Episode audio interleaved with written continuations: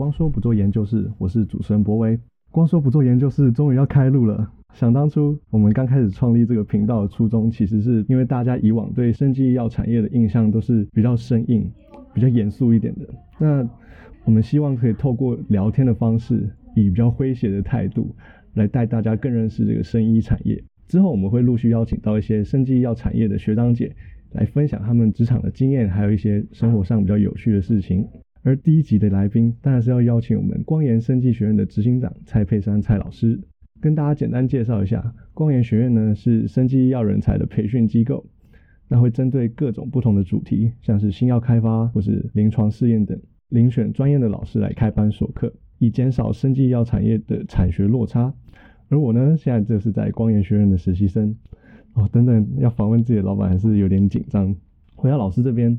蔡老师他毕业于辅大生科所，曾当过技转中心的经理，还有专利工程师，在药界和专利方面都有非常丰富的经历哦。老师在四月十号与一位专利师，还有一位律师合开了一个专利课程，那这些待会在访问中也会提到。今天主要跟老师聊聊他的学经历，还有创业的一些辛酸血泪史。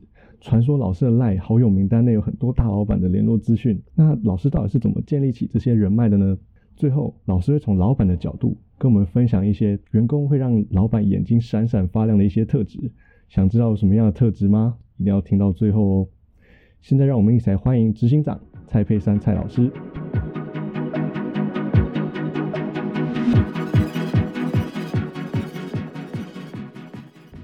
好，老师好。哎，博伟好。好，欢迎你来参加我们第一集的来宾。啊，很荣幸。那首先，呃。因为刚刚有交代老师的学经历嘛，那我自己也非常好奇一件事，因为老师是生科系出身的，那我又是医技系，常常我们系就，诶会拿来跟生科系比较，对，那我们也常常要在升学的时候说，哦我们跟生科系差在哪里？那就业界有一句话是这么说的，希望老师不要介意，就是有一句生科的话是一日生科，终身科科，不知道老师对这句话有什么看法？哎，我觉得这个问题很好哈，就是的确，我觉得，呃，我们从这个科系，其实它就是生命科学系嘛，我们简称生科系，那它就是一门基础科学，所以基础科学大部分会都往学术界来发展，那这个是大家对于生命科学系跟生物科技这边的一个。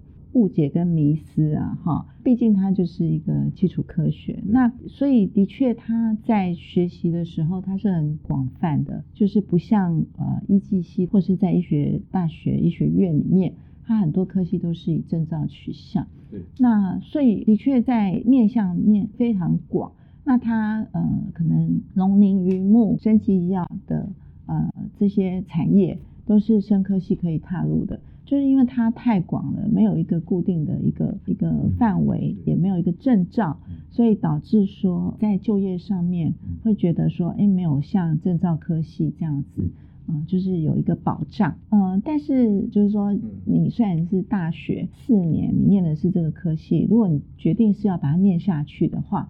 呃，我会觉得在中间，就是你还是可以去寻找你自己的兴趣跟方向。你想想看，你一生当中可能几十年，那大学只在你四年，对，这么少的时间，那为什么要这么去在意？你大学念的是一个科科的系，嗯，或是一个什么样的系？我们不不必纠结在这四年当中。嗯，那我蛮好奇的，就是老师就是在比如说我们我现在大四嘛，对，那大三、大四难免都会对毕业之后要做什么，嗯嗯嗯，就是有一点迷惘跟担心。那我不知道老师当时在大三，人家建宁在大三、大四的时候，就是有没有在毕业之前蛮担心自己未来往哪个方向发展？呃，我们那时候没有担心，因为。就是我那个年代蛮久的，呃呃蛮久的，然后呃所以其实我们大概不会怕找不到工作，然后也是跟大家一样，就是可能同学都做什么就做什么，所以我也去考了 GRE，记得成绩也也还不差，但是终究我是没有走向出国这个方向，然后到我。大学毕业的时候，我我是在福大待了总共九年，等一下可以讲，我不是念太久了，对我是大学念四年，然后研究所念两年，但是我不是呃一路上念上去，我是大学之后，呃，我那时候也没有。特别想要念研究所，然后但是大学毕业之后，哎，不是我考量要要去哪里就业，是我妈妈考量我要去哪里就业。妈妈有一点左右。啊，就是我有两个选择，第一个我看到那个就是有一个职缺是好像是那个教小朋友的自然科学的，对，老师。的老师对，然后第二个是这个成大环工所的啊一个研究助理。啊，因为我是住台南，所以所以妈妈就是觉得，嗯，如果是跟亲戚好友讲说我的女儿在成大工作，听起来好像是比较比较厉害，对对对 所以他就虽然那时候我记得我的薪水只有好像一万八千多块，然后呃自然科学的那教小朋友的那个老师职位可能呃薪水可能有两三两三万，对。可是妈妈还是觉得，嗯，就是为了头衔，为了头衔，对对对对对对对。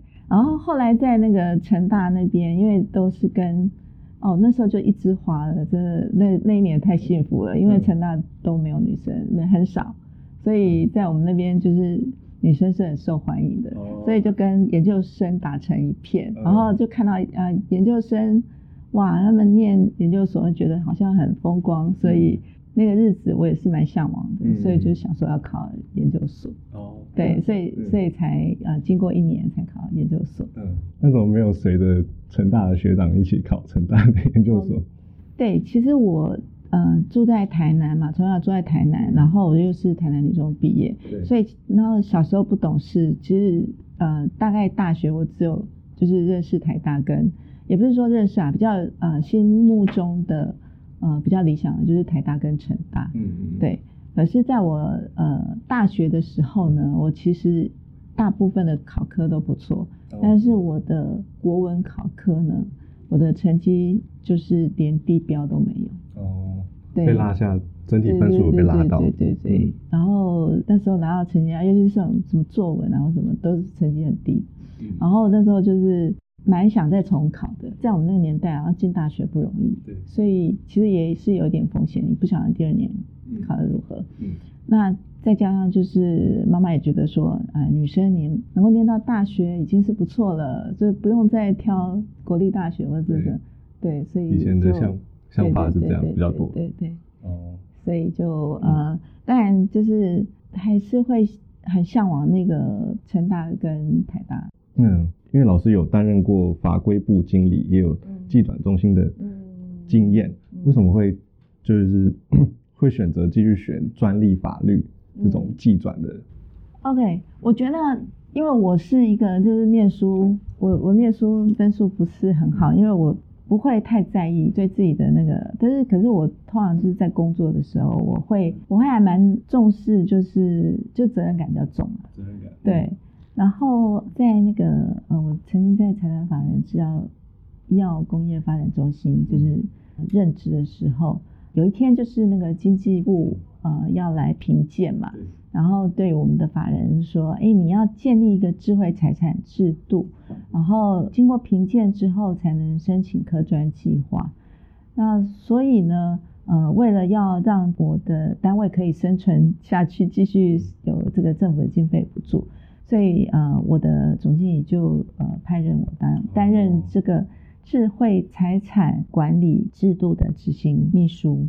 然后因为这个职位，所以我就必须去充实我自己在专利跟智慧财产上面的知识。所以我就念了交大的专利工程师，还有就是正大的一些课。哦，对，然后后来就在呃过程中就是再去考。之后再去考那个台大法律学分班，对。老师的专利技术真的是学经历很广泛。那因为老师在光也有开专利的相关课程嘛，那可以可以请您大概介绍一下，就是专门是给适合哪一类的学生上，以及大概会有什么内容吗？OK，这个课它的设计是给就是只要有理工背景的，只要有理工背景的。那但是我们的案例会比较 focus 在升级医药，嗯，然后呃，我觉得因为呃，我们这个课它设计有两个方向，一个是就是实物应用面，就就对有有帮助，比如说可能专利跟这个药物开发药证的许可哈，这边的一个连接，这是比较实物应用的部分。那因为呃，我们在课程设计的时候啊，有请律师、专利师，然后呃，是针对比较是国考专利师，他跟呃医师啊、医检师、律师一样，是一个具有这个国家考试证照的一个专利师。对，那他考试里面可能需要一些呃专利的行政法规啦，或是呃专利的一些实务的部分。嗯，对。然后都会有这些呃律师跟专利师来讲解，那我就负责应用的部分，就是啊，你申请到这个智慧财产权之后，你要注意什么？你做了这个开发，那你要怎么保护？那你要怎么去运用啊、计转？然后跟这个许可证有什么样的扣连？这样子。嗯，就是老师在实务应应用上的角色是这样。是是是，我们三个老师的分工。各有呃不同的角色，然后我就觉得呃已经搭配六七年，我觉得都还蛮好。是合作经验非常久的。对对对对，当然我们每一届上完课都还会呃在讨论说我们下次要怎么改进。哇，每一次上课都在进步，每一次上完课都会检讨。是，对。所以是只要有年龄不限，只要有理工背景相关的学员就可以。对对，专利课，对对专利有兴趣，有兴趣的都可以来上。对对对。那听众记得在我们光研课程的官网上面就可以找到相关的资讯喽。这样会不会那个自入性行销太 太明显了吗？没关系。那我们继续。哎，这边想跟观众朋友打岔一下，就是我刚刚一直称呼老师执行长为老师，其实是因为哎执行长本身在学院有开课嘛。那我们因为不想要跟老师那么有距离感，所以就称呼为老师。不过老大家要记住。老师是执行长哦，对，那我我大家都会称呼老师，呃，执行长继续为老师。好，那继续回来我们的访谈。那老师刚刚有提到有担任过法规部经，老师也刚刚交代了，就是为什么会选，主要是因为有这个职务上的需求，才会进一步去学相关的知识嘛。啊，对，但是我要先说明一下。在我们药业比较特别，就是我们叫法规部，但是跟所谓的就是公司里面的法务是不太一样。对，在对对对，在药业的法规，它法规部门我们叫做这个啊 regulatory affairs 啊，跟对跟 legal legal affairs 不太一样。嗯，主要是因为我们在药业都特别。非常重要的就是那张许可证，嗯，所以在法规部门，它主要就是跟这个许可证的申请有关的业务，嗯，那它的法规，嗯，呃，相关的就是法规部门要做的，所以它跟法务是不一样。哦，了解，对对对，要要特别，哦，对我我觉得这边也可以跟就是听众朋友，呃，年轻同呃学。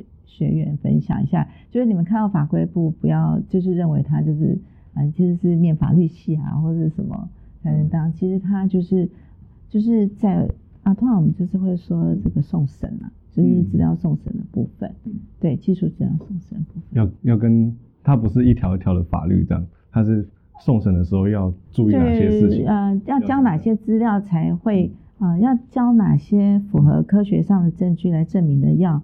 是安全有效又品质一致的，对这三个要件的资料，然后给主管机关审核，然后你就会拿到那个证书。这个我也不知道，听众朋友学到了没？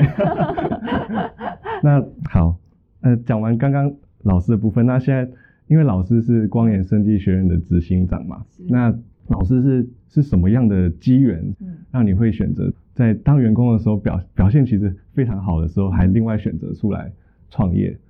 哎，的确，就是我在就业的时候，我觉得算是蛮顺利。但是这顺利底下是，就是我是算是蛮认真啊，然后也是比较责任感比较重，呃的员工，就是需要的时候可以加班到两三点的那种，对对对。所以在在工作上面，我觉得的确是一直以来好像就是一步接一步。哎，我有看过我的劳工记录，哎，就是我的劳保记录。想听想听。我发现我的那个旧保记录是，就是在创业之前，它是我几乎好像没有，就是都是连续的。比如说，可能是九十五年的呃六月三十，那可能我下一个工作就是七月一号之类的。下一个哦，对，没有休息的意思，我都没有没有那特别没有没有休息，就是一个衔接一个。算是很很卖命的老公。对呀、就是对，就是就是有这样的特质啊。对，啊至于说，因为我有看到你们的访纲，嗯然后就是说，哎，当初在研发单位企业呃工协会不想待下去的原因是什么？然后我觉得这个题目蛮有趣的，但是我刚开始看的时候，我是看到说，呃，我以为是在研发单位企业工协会待不下去的原因是什么？然后就想说，哎，这个好好厉害哦，好准哦，待不下去。是不是有点像面试题？平常都是老师面试新人，哎，为什么上一个工作待不下去？对这对对对对对对对对对，其实呃，这这有在辛酸血泪史啊、嗯啊，就是也是第一次，就是献给不做说不做研究室。好，就是呃，我在协会的时候，那协会就是就是反正协会就是以人为主。其实我们的参加的会员团团体会员啊，大部分都是国内中大型的制药公司嘛，哈。那所以就是我们的一件事，就是他们的这个会员代表这样子，那也是会是这个中高阶的老板，嗯对，在那个时间磨练很多。嗯那制药行业又比较跟其他产业又比较有不同的地方哈。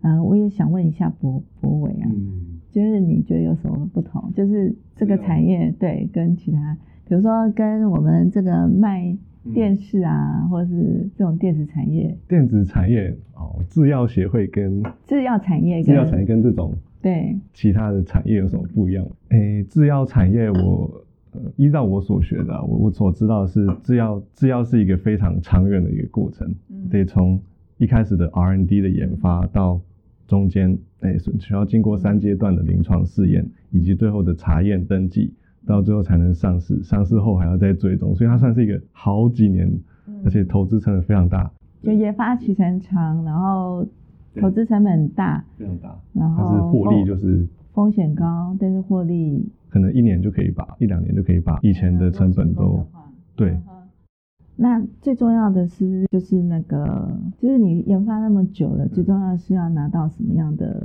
嗯东西才可以帮贩卖呢？就是要拿到药 药，药 除了药之外，那个还有一药张有一张东西很重要。哦 license 吗？对对对啊，那个可以卖的上市许可。啊，是是是是是，那我们所有的药厂都为了那一张，就是呃产制药产业跟其他产业很不一样的，就是嗯、呃比如说它就是各种法规，呃，为了我们的安全，就是用药人的安全，所以它可能在原料的时候就原料采购的法规。品管的部分，然后可能在制造的时候就有所谓的 GMP 的规定嘛，那 GMP 茶厂也要有，也是一个证书哈。对，然后上市有上市的法规。那可是可能跟其他产业不一样的地方，比如说电视的话，你这个电视你要卖多少钱，那可能会依照行销部门它的定位哈会不同，它可以卖多少钱。那呃不会知道说我们这个马上给我出考题 就是呃比如说我们吃在健保吃的药啊，嗯价钱每颗药的价钱是谁谁来定呢？这么说一定不是市场来定的，是药厂定的吗？定的吗？行销部门行销部门门定定的，嗯哼，猜的猜的。是吗？哎，如果是自费药品是这样，可是哦如果是健保啊、呃用药的话，嗯那每颗的药的药价就是健保署对他们来定每一颗每一个厂牌都。哦，由健保署定的。对对对，所以它就是它这个产业就很不一样哦，嗯就是从就是你拿到这个许可证，各各种各样的许可证跟跟这个嗯、呃各种茶厂啊什么。呃，这个过程里面啊，甚至到定价都是都跟都跟我们的卫生主管机关很有关系。嗯我就是必须要呃跟这些单位做协商沟通，协商沟通，嗯。尤其呢，因为包括理事长呢，呃，还有这些我们的会员厂商，嗯。他们背后都有一个很大的厂，然后都有很多的员工哦。必须要养，所以呢，呃，他们都不太适合在卫生主管面。卫生主管机关面前，呃有发言不当情的情绪，交是交给秘书长来 发言对对对对，那我们为了要哦。争取我们的会员的权利，那我因为我是在国产的这个药厂的这个协会服务嘛，所以我们啊、呃必须要 fighting 的对象是是我们的外商药厂，就是说呃，因为有时候政策的时候它会这个倾斜跟外商药厂比较倾斜的时候。那我们就必须要跟这个健保局啊，或是在定药这个法规，比如说很多进口药啊，那可能，诶，那这样子好像显然是不公平的，嗯，对。所以在这个过程中，其实，哎，你有没有觉得他其实，蛮不一样的。而且是蛮政治的，对，要很会，要很会协商。啊、要就是蛮政治的，所以呃，我们就是几个工协会啊，制药的工协会都跟这个卫生主管机关的这个关系就是非常密切了哈。所以呃，在当这个秘书长六年的期间，那除了监察院没有去过，是哎不对，除了嗯不对，除了考试院没有去过之外，其他监察院啊、立法院啊、行政院啊，都去过，都去过了，哇。对对对对对。那有时候就是上次为了这个抗争这个药价被砍啊，嗯。我们还上街头。对，哦。那那个人家一般上街头说要丢鸡蛋嘛，嗯。然后我们就是呃那时候就是说。呃，丢丢药，呃，丢药可能太轻了，就是有的时候要丢点滴。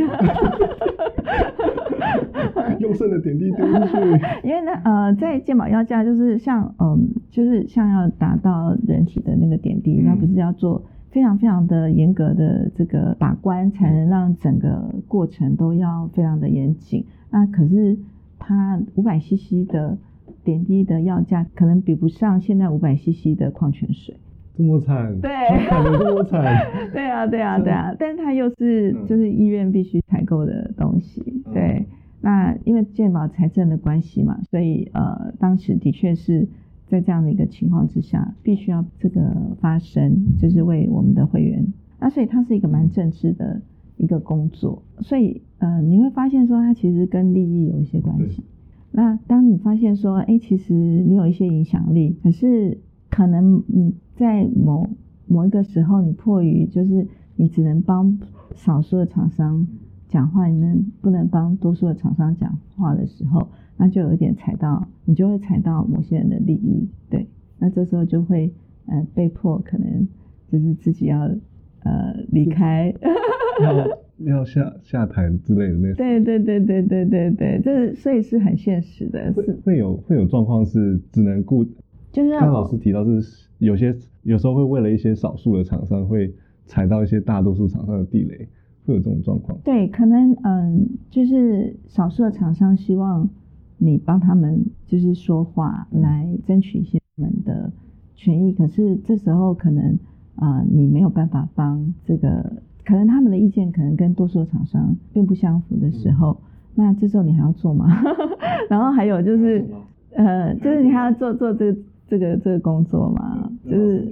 然后还有就是，呃，人家愿不愿意让你少数的厂商愿不愿意让你继续做下去，嗯，因为你是讲到他们利益的，但他们不知道自己的那个利益会跟其他主要的利益冲突。当然你会知道啊。哇，那这样还为难你，不是？啊，这个职场就是这样子啊啊，这就是很血淋淋的时刻。血泪史，所以老师是因为这样。对对对对对。那后来怎么没有继续选择？呃就是为什么要选择创业，而不是再另外找别的工作？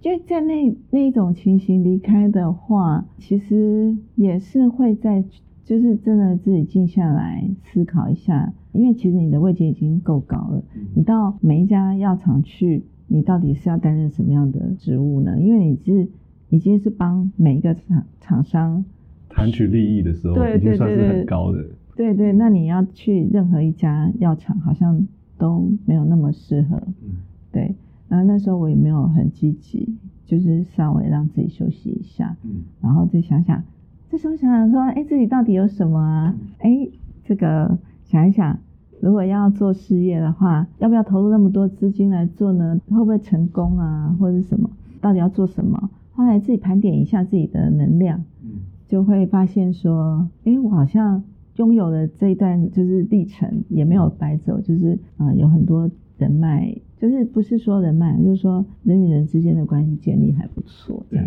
子。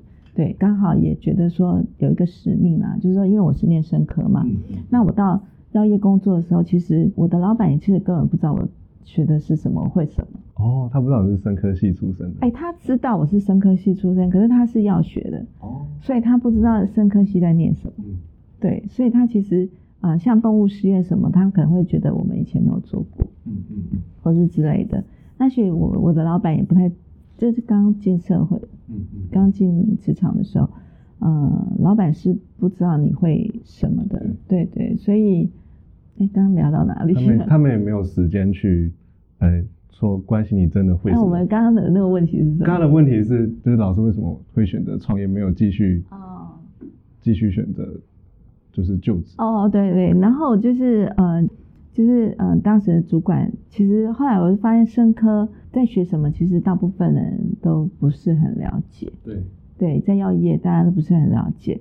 然后我觉得我在摸索这个。药业的时候，就是也发现说，哎，其实我真的以生科背景，要真的认识到药业真正的产业真正的状况，其实的确是要历经啊蛮多像我的这一个对这样的历程，我才能慢慢了解。那跟学校所学的确是有很大的不同。那所以我就跟啊我一个同学，就是说，哎，其实我觉得我们可以来做这件事情，就是。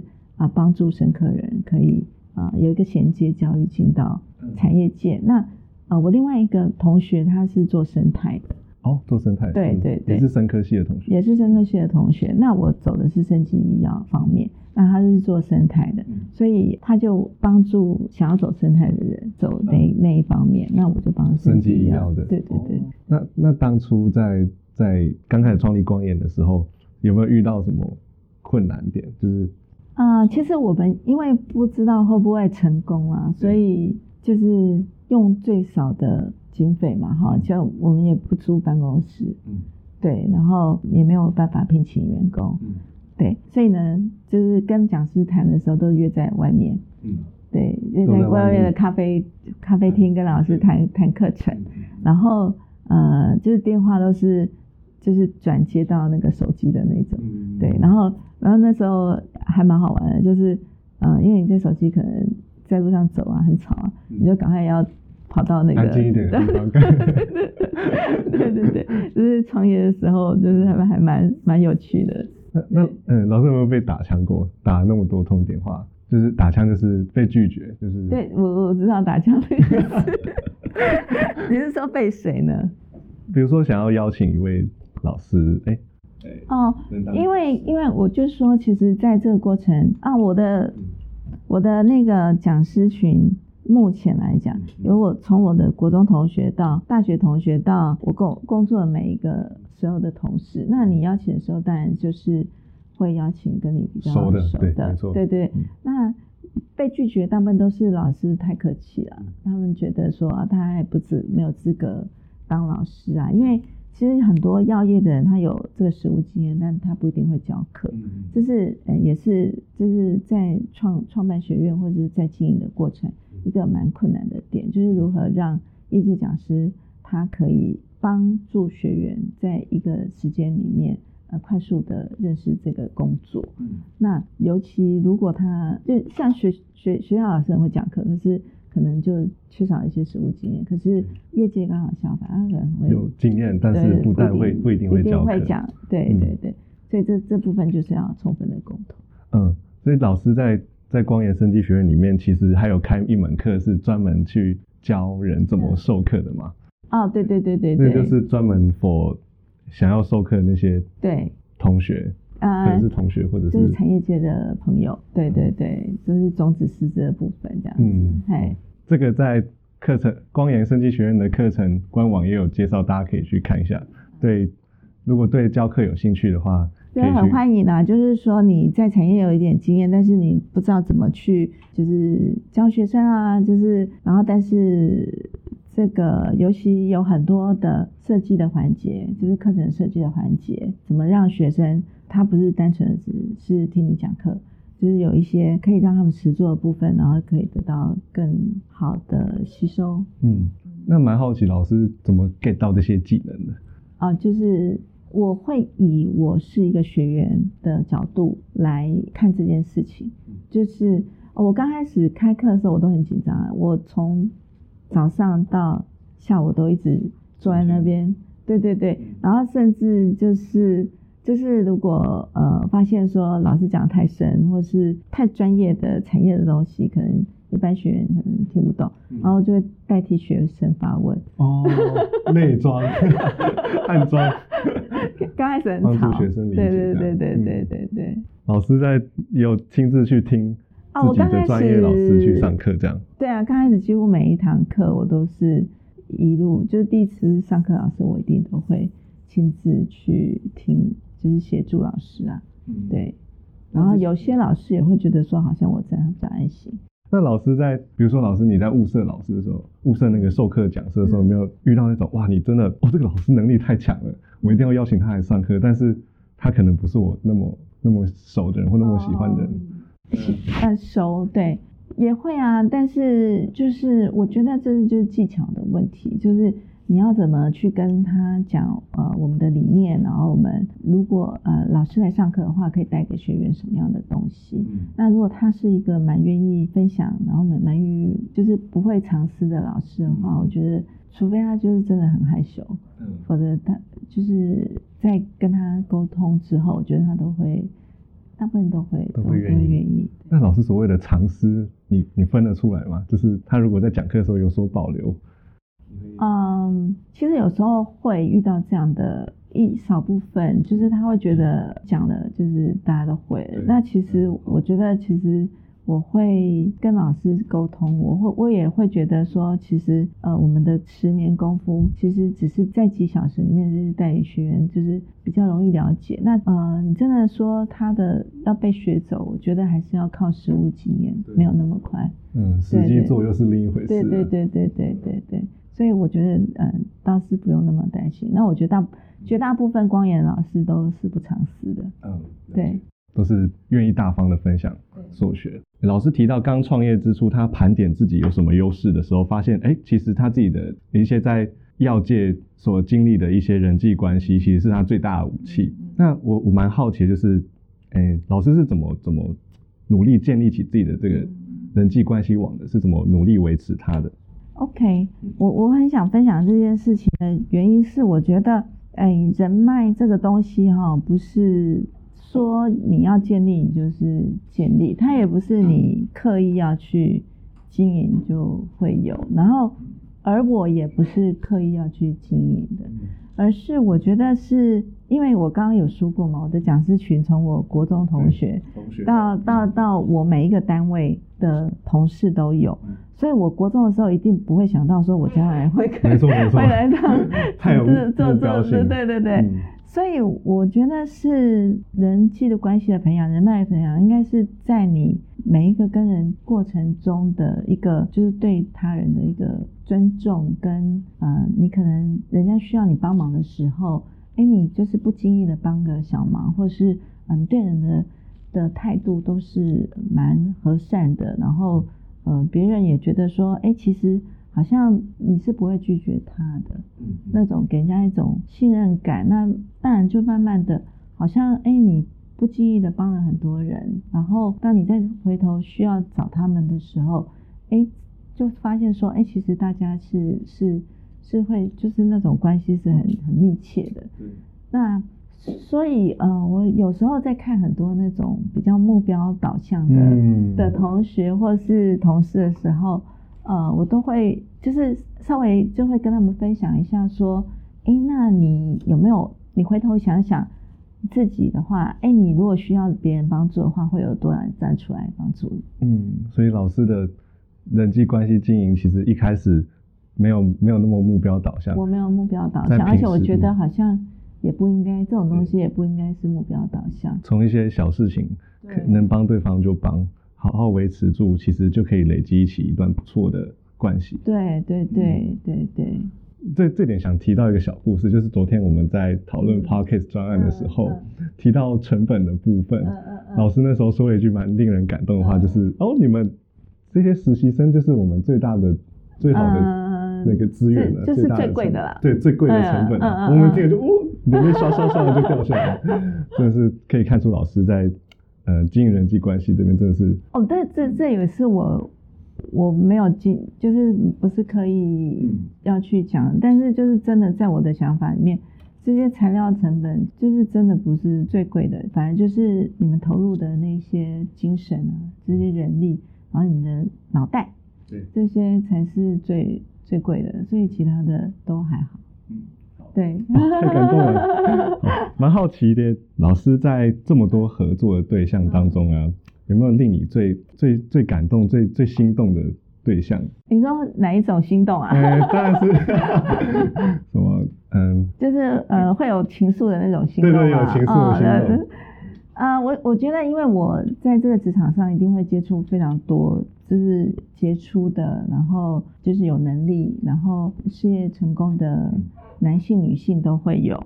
那的确，当然就是会某个时候他们站在台上的时候，或者他们在发言的时候，你就会觉得哇，他们真的太棒了。闪闪发亮。对对对，一定会有那个 moment。对，所以所以你说会不会有怦然心动？当然都会有，是这样没错。那老师合作的对象中有没有令你特别不愉快的经验？可以请你分享一下。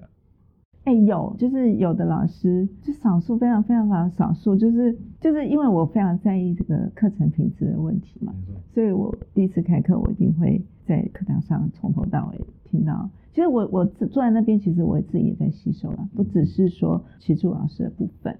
那就是有少数的老师，他真的是，呃，他可能就是在外面上课习惯了，然后他觉得说，可能大以大学生来讲，都是喜欢听喜欢听一些这个课外的，嗯，呃题外话之类的，然后比较好笑的，对。但我觉得适当比例是很 OK 的。可是如果说六小时里面有四小时都没有回到正课里面的哦话，那就太偏了。对，对然后我就会受不了，嗯就是我会觉得对不起付钱来上课的同学，嗯这时候我就真的就是呃有几次我就是会跟他说了，然后但是我觉得好像没有太，就我在的时候可能好一点，嗯可是一旦我不在的时候，就是就就会露有。对，就是会有这样的情形，后来我就真的就就没有办法再继续就是跟他合作这样。哦，对于教学品质，就是什么都可以妥协的，但是教学品质是没有办法妥协的。还是从对学员学员付钱来上课，对对，就是希望我我值回票价。我一直会觉得这个对我来讲是一个很大的，就是有没有收获对我来讲是一个，就是每次在开课前啊、就到开课完最后一课的时候，我都还是战战兢兢的。对，然后如果今天这个课不太好，我可能心情就会稍微要荡一点。哦然后如果说今天哎，我觉得开的课不错，然后学员反应也很热烈，那我就会当天心情就会很好。嗯，对，哦老师非常注重课程品质，对我心情非常都随着。会会会会会会会。那这边休息一下，马上回来。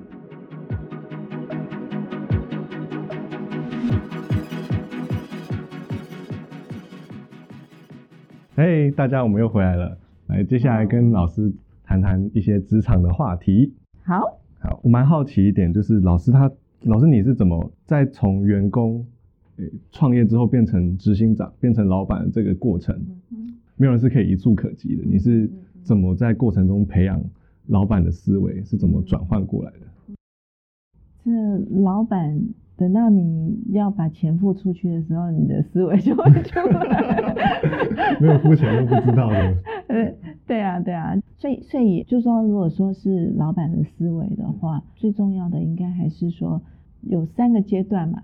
呃，对一个企业的发展，呃，我们通常会讲说，哎，这个企业要有社会责任嘛。嗯那但是呢，你要发挥你的企业责任，最重要一开始的时候，你这个企业一定要是一个赚钱的企业。如果一个公司不赚钱，就是一个最大的罪恶。然后再来就是谈谈到永续经营的部分哈，那你怎么往前看三到五年你的公司要怎么发展，然后再来才能谈到社会责任的部分。所以有些有些人一创业是很有理想有想法，他可能把它颠倒过来，就有很大的很大的社很大的社会的对对对对对哦。对。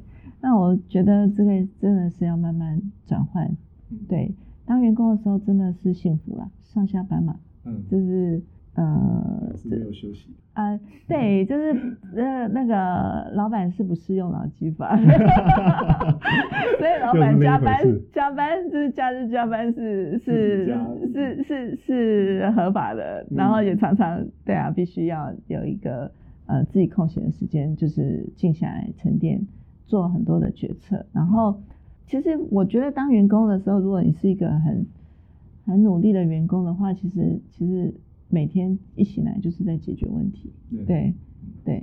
然后当老板也是每天都有好多东西等等你决策。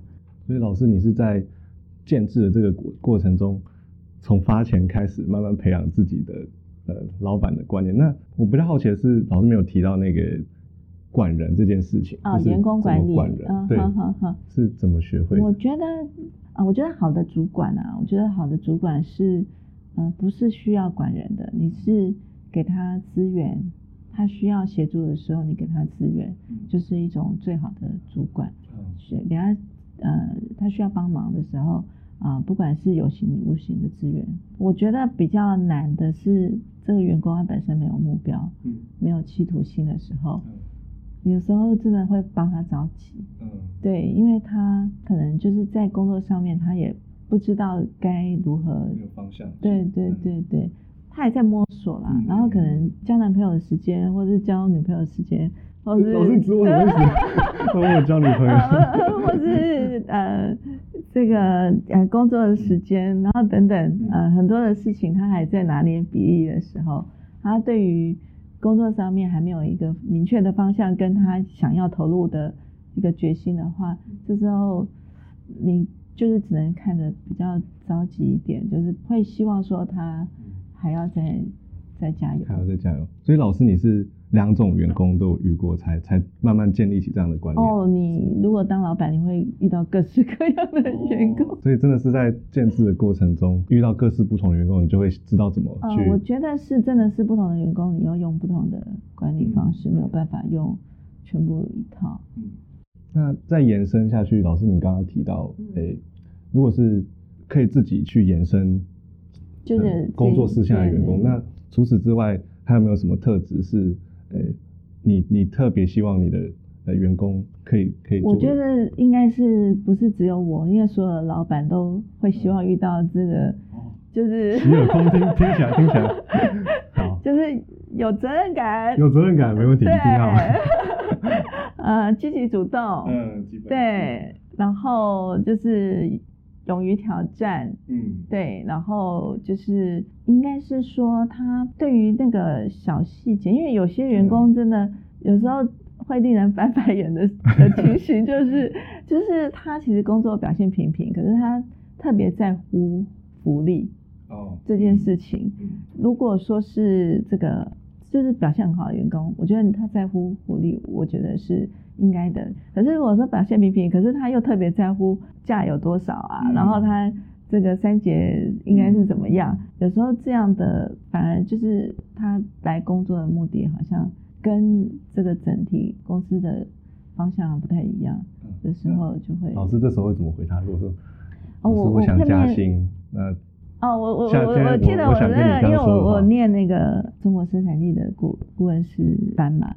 然后我我一个同学是一个大老板，然后他就说我的员工呢常常跑来跟我说他要加薪，然后我都会跟他说你要加薪可以啊，但是你告诉我钱从哪里来？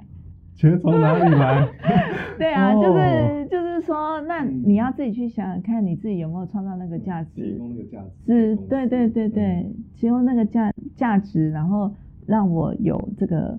多余的钱来帮你加薪这样子，所以如果大家要跟老板加薪的时候，可能要先准备好，呃，就是说 data，就是说，啊，其实我过去的绩效是帮公司可能呃有多少的营收，所以啊，我觉得我该公司值得付的我这个更高的薪酬，对，啊，因为其实，嗯，你看一个人的薪水年年薪一百万好了，那可能他必须看每个产业的。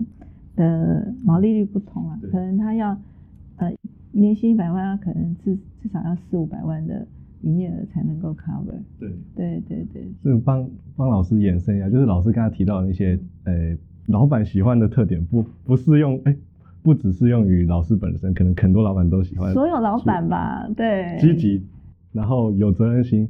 积极，我可不可以理解成就是，呃，当交付给你一个任务的时候，你要可以主动去想想看有什么更多任务可以去做，这算是一种积极。至少不是，呃，就是说，哎，这个要怎么做？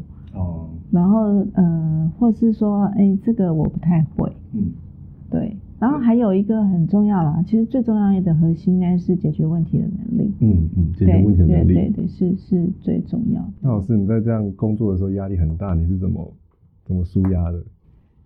工作压力很大，怎么舒压？就是要看开一点。怎么个看开法？哦，我觉得就是有一个心法，我觉得也蛮可以传授给大家。可是我觉得在你们这个年轻的时候，可能还不一定现在可以体会了。就是说，比如说我申请一个计划好了，那当然是希望他能够申请过好了。可是他如果不过的话，我也会觉得说，哎，也许这个可能我有信仰吧，就是我会觉得。这是一种上帝的一个希希望去做别的事情，对他可能会觉得说你不一定要来做这个计划，然后你就是要顺服这个他给你的这个这个安排，对。那其实你这个申请的过程绝对不会因因为你有没有申请到这个计划而白费，你还是呃往回看，你永远都会觉得那个过程里面的一些。你走过的痕迹都在你下一件事情都会帮忙你。老师都在做中学吗？对对对对对，我永远觉得尽力，我会很尽力哦，我会尽全力，就是可能我到身体已经到最后的极限，我还在尽力的希望能够做到最好。可是我对于结果我没有那么在意。重点是过程。对，重点是我尽力了。对，但是啊，能不能得到这个？最后的好的结果，不是我能够控制的，对，但我尽力了。那我蛮好奇一点是，老师，老师执行长就是女性子女性的创业家，有没有在诶创业过程中有没有遇过什么特别的经验，或者是因为这个女性的身份有比较不一样的呃体验，可以请你分享一下吗？好，我想我也有所有的女性的优点跟。缺点吧，然后我觉得我有一个特质，就是我不知道你有没有感受到，就是请说，就是亲和力。有。啊，然后就是沟通上面给人家比较没有压力，对不对？好，那这是我觉得也是呃某些女性的特质，嗯，所以我觉得整体来讲，呃，我觉得在我的职涯里面，女性特质带给我的好处多于坏处。我觉得，尤其是在邀约啊，或者是在沟通的过程中，这方面，呃，比如说用这种方式去跟人家讲话，哦，人家说伸手不打笑脸人，所以，呃，我觉得基本上，呃，都还蛮得到蛮正面的回应，所以我觉得这方面，呃，我觉得女性在我这个职涯里面，我没有觉得特别的不公。那那有没有遇过，就是因为您是女性，遭到？比较歧视，甚至是呃，人家会给你贴标签这种状况，我是没有遇过。但是我觉得女性在职场上面，呃，有一些就是没有无法避免的，就是嗯，可能会碰到生育，生育这件事情。我觉得如果你今天是一个很投入工作的人，然后也是嗯很尽心工作的人，其实生育就是一个生育就是一个过程，然后照顾小孩又是一个过程。可是这些都是。你可以呃用其他方式，不不不，生育不能人家帮你生了，你还是可以自己生。但但是就比如说我当时也是害喜很严重啊，我是但是留职停薪了很久，但是当我做做满月子回归到职场的时候，我还是一样认真，而且我。是在那个，就是说，我记得，呃，我在生小孩之前，我是在一个商场，我们参展嘛，我们公司参展，然后我是到参展最后一天，嗯，已经结束了，已经收摊了，包打包好了，然后刚好那一天就就就去生小孩。哦，对，所以所以呃，我我觉得是，我觉得女性来讲，有些人可能会因为家庭，就是说她自己的不能说对错啦，只能说她自己对于自己的规划是，如果说她是比较主动家庭为主的话，那的确你就要自己要有心理准备说，那你在工作上面你可能跟一些不婚族或是还没有小孩，嗯。或者小孩已经很大的人来比的话，你能够付出的精神跟时间可能就会比较少。那当然你在工作上面得到的 feedback 可能就没有那么多。哦，我比较好奇的是，老师呃不可避免的，因为现在职场上真的会出现这种嗯，可能比如说你婚后或哎不婚族，或者是呃已经生过小孩的，那那些都是女生之间在比。如果现在真的是呃一个男生跟一个跟一个女生，那嗯。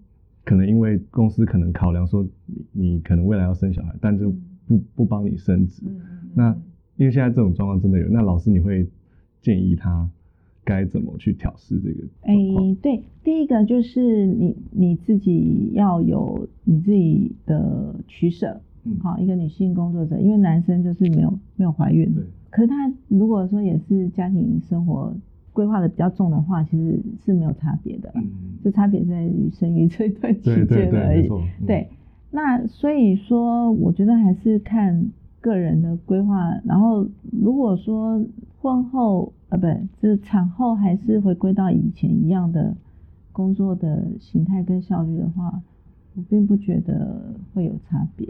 嗯，对，就是可能在呃女女性在生小孩之前，可能就要先想好可能未来的那个比重、心力的分配，对对对对对，然后也要就是对啊，而且就是你自己也要想好说，因为你做了这样的选择，公司一定就不管是这是人性的问题，嗯，对，一个是可以持续的工作，一个是必须要中断，然后中断之后可能还要在没有办法专心的话，那这是这是人性的问题，这已经不是公司的长远对对对对对对对。而且我觉得，记得我在生小孩的时候，的确是那时候，因为半夜要起来喂喂奶的的时候，会有那个就不敢再继续睡。嗯对，就是因为你又要赶快要去打卡了，嗯所以就会变成说，啊，比如说三四点起来喂奶，然后你就睡也睡睡不太早，睡不太沉，因为你你又要又怕迟到，等下一睡又又睡过头，那的确那个压力是很大的。然后不过我觉得现在男性加入照顾的比例越来越多了，我觉得其实好很多了。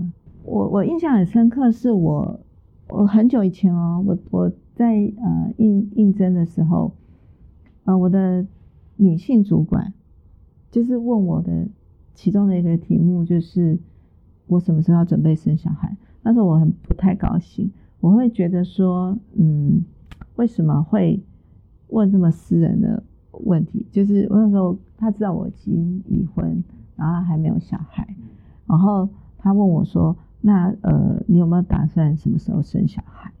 然后呃，我那时候就是我会觉得说：“你怎么这样子问？”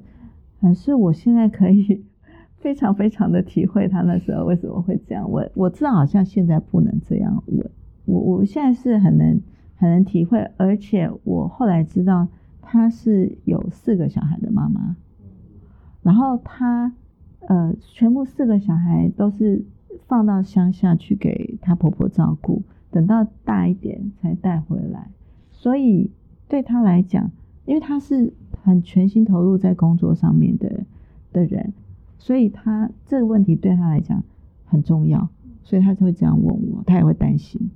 哦，嗯，他也是对这样走过来的。对对对对对，可是那个主管跟我不相上下，对于工作投入的，对，所以在工作的表现，可是就是对家庭就必须有所牺牲啊，对，没有办法全然的照顾。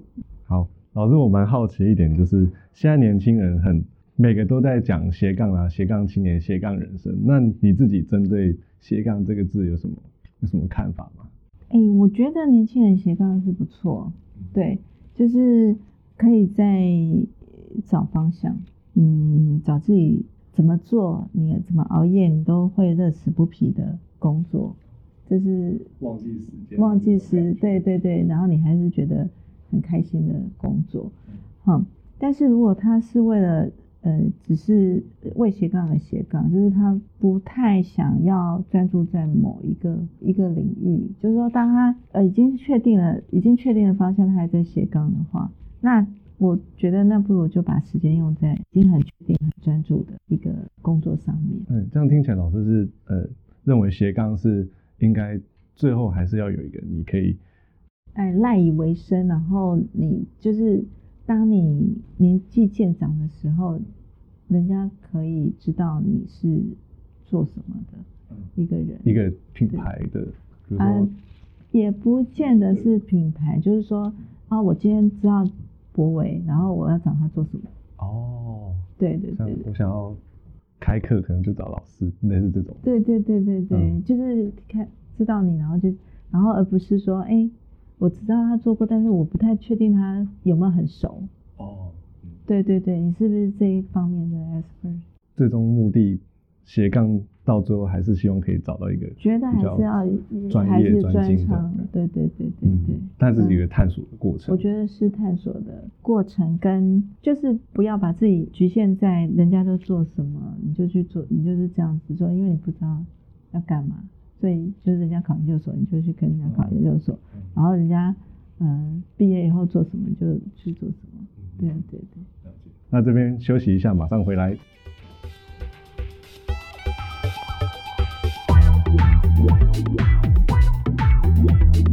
大家好，我们回来了。接下来来到我们的测谎环节，我们会耶我们会邀请最专业的测谎人员来为来访问老师。好，接下来欢迎我们的测谎人员。好，大家好，我是来自呃马来西亚的，就是测谎专测谎专家。好，嗯，大家不要笑，对，不要笑，不要笑，我们我们要很认真的在做测谎的？这个阶段，对，然后接下来就要开始进入我们的测谎环节。那测谎环节是我们呃这个节目的一个一个特色吧，就是我们之后邀请的来宾，我们都要都要进行这个测谎测谎。对，严刑拷打，就是前面讲的话到底是真的呢？但但是要通过我们的测谎仪这样子去做一个测试。对，好，那我们要要要来开始哦。老师先把手放上来。对，你们这个到底有没有出席费啊？这个啊，我们还要严刑是我还我我还要特地从马来西亚这样飞过来，这样。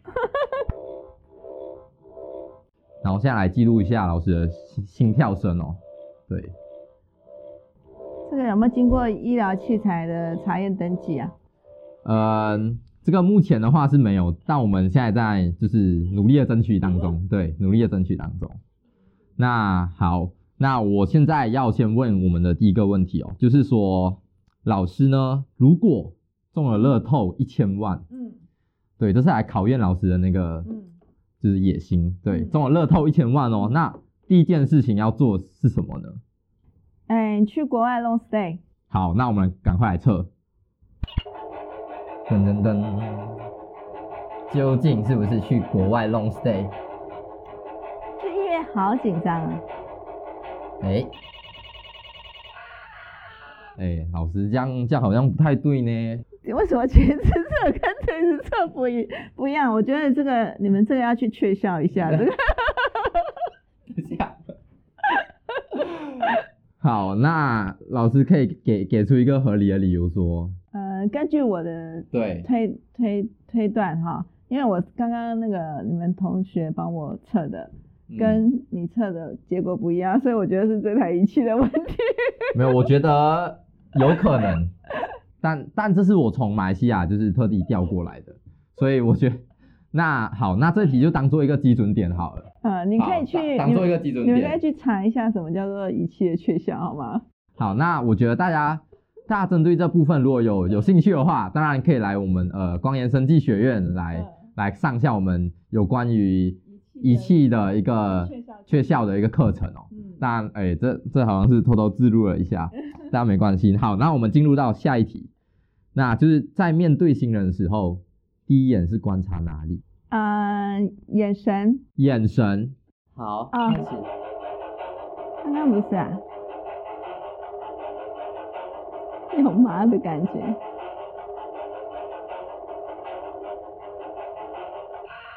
哦。看来老师的诚信度现在慢慢的下降哦。对那也那我觉得是颜值吧可是现在人不是都看颜值吗？颜值很重要。所以所以如果现在有一个长得帅的人跟一个长得不这么光鲜亮丽的人，嗯那同时出现在你面前，然后你要去做面试，那你觉你觉得哪方面哪哪个人的那个成功几率会比较大？嗯、第一眼印象的话，当然是颜值高的人，可是要就真正问到里面细节的时候，可能颜值高的人也有也有可能会破功。哦，所以还是还是最后还是归归宗于内在。对，嗯、就是他到底有没有做功课？比如说他对我们公司了不了解啊，对这个职务了不了解啊，是不是？然后对于这个这个工作未来有什么期许啊，等等的，这样的回答满意吗？嗯，好，不错，算是蛮标准的一个答案。对，好，那那好，那我们再下一题哦。对，那同学看起来很紧张。对，没错。那好，下一题是有曾经接触过，但是不想再联络的厂商或者是合作对象吗？没有，没有，来了。究竟有没有讨厌的人呢？讨厌的对象，讨厌的合作伙伴？哎、我们的电池快用完了，老师，你这样子测下去的话，那个电量好像有点不足吼。来，开诚布公吧，就是啊、就曾经就是我刚刚有分享过的，就是如果那个老师他教学品质不太好的话，那我就是会谢谢再联络。哦，那那有没有具体一些的名字？就是我们想要知道这样。我怎么可能跟你讲？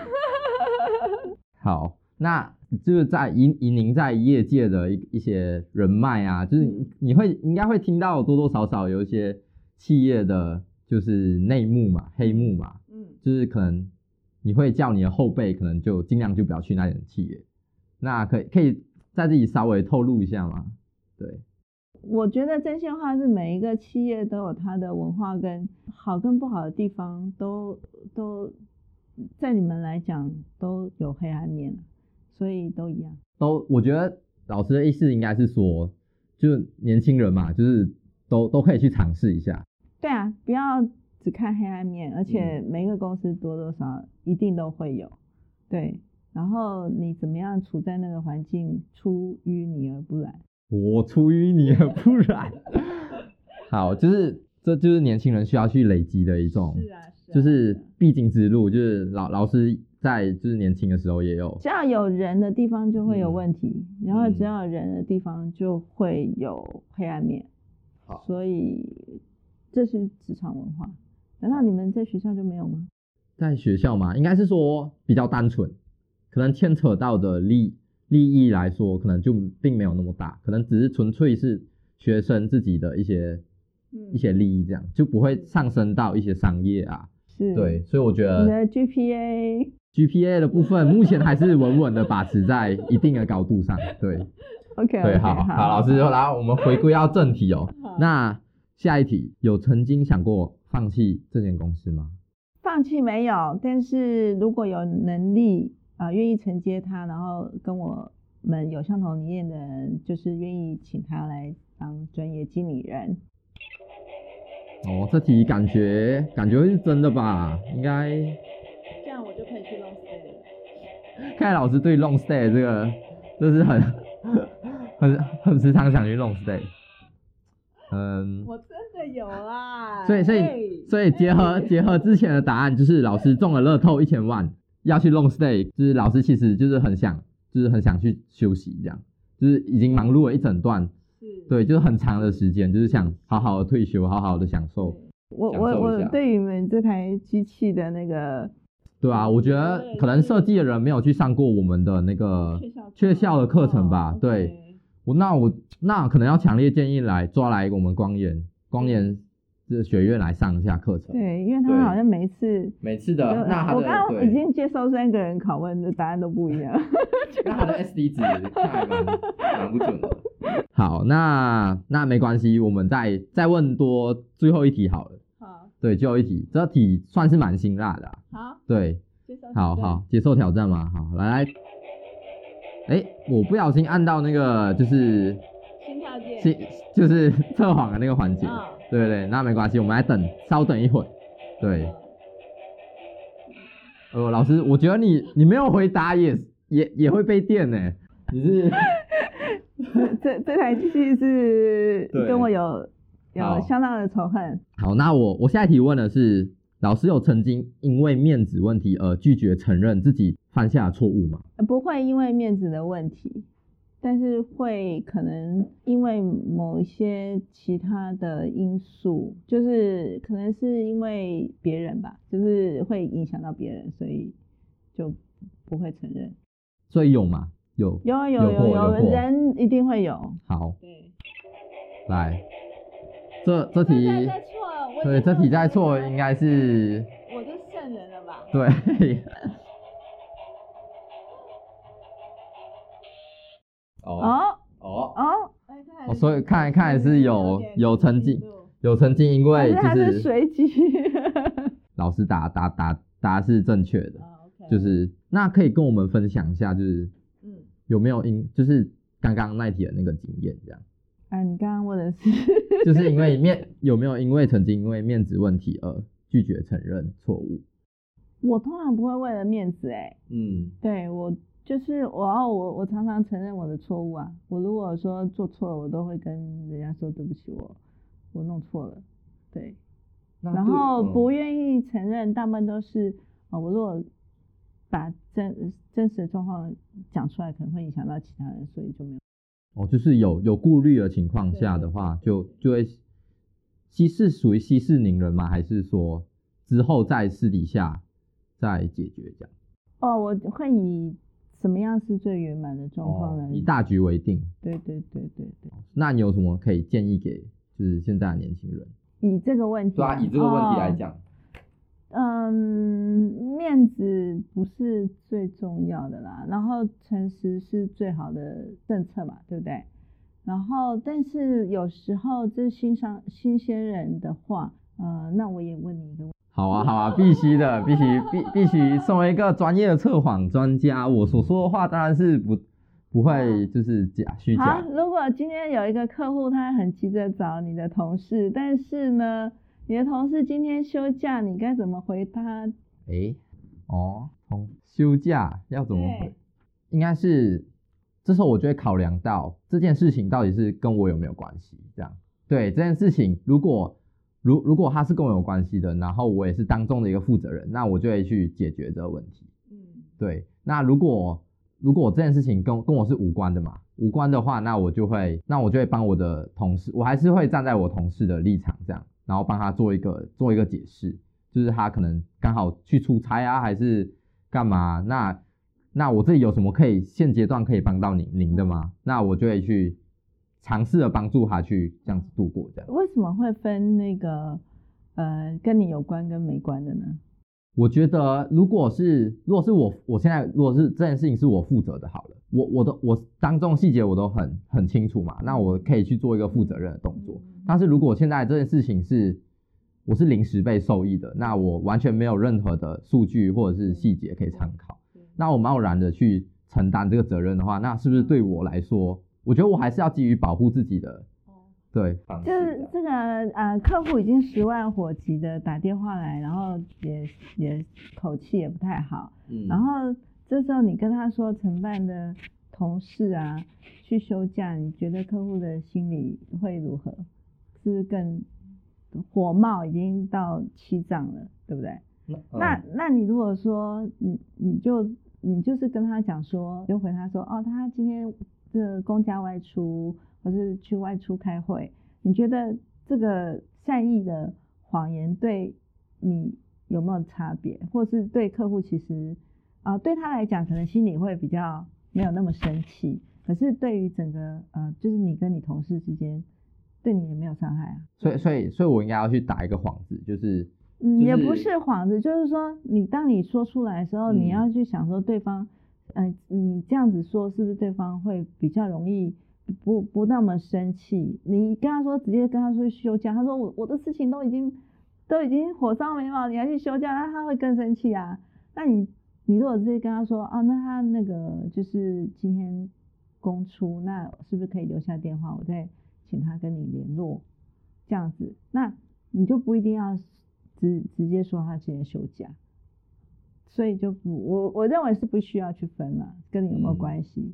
但就是我们职场上一些必要的善意的，呃，你说谎言吗？也没有，就是让客户比较委婉的方式，对，让客户就是直接心理感受不会太差的状况。看来老师又为大家上了一堂课，真的吗？对，我觉得身为测谎专专家，今天特意飞过来就是帮老师做这测谎的环节，然后又被教育了，就是。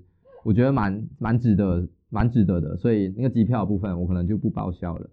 对，那我功成身退了。对，那我们要就是欢迎我们的主持人再再再次回来，回到我们的现场。不行，我的手可以放开了吗？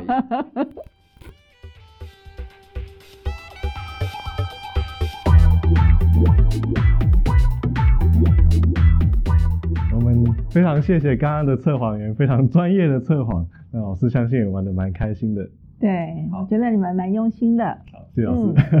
今天，诶，今天这样访问下来，我们谈到了老师，诶，深刻的学经历，以及还有他创业的一些，呃，从理念啦到后面怎么怎么困难怎么解决，以及合作对象的一些一些有趣的事情。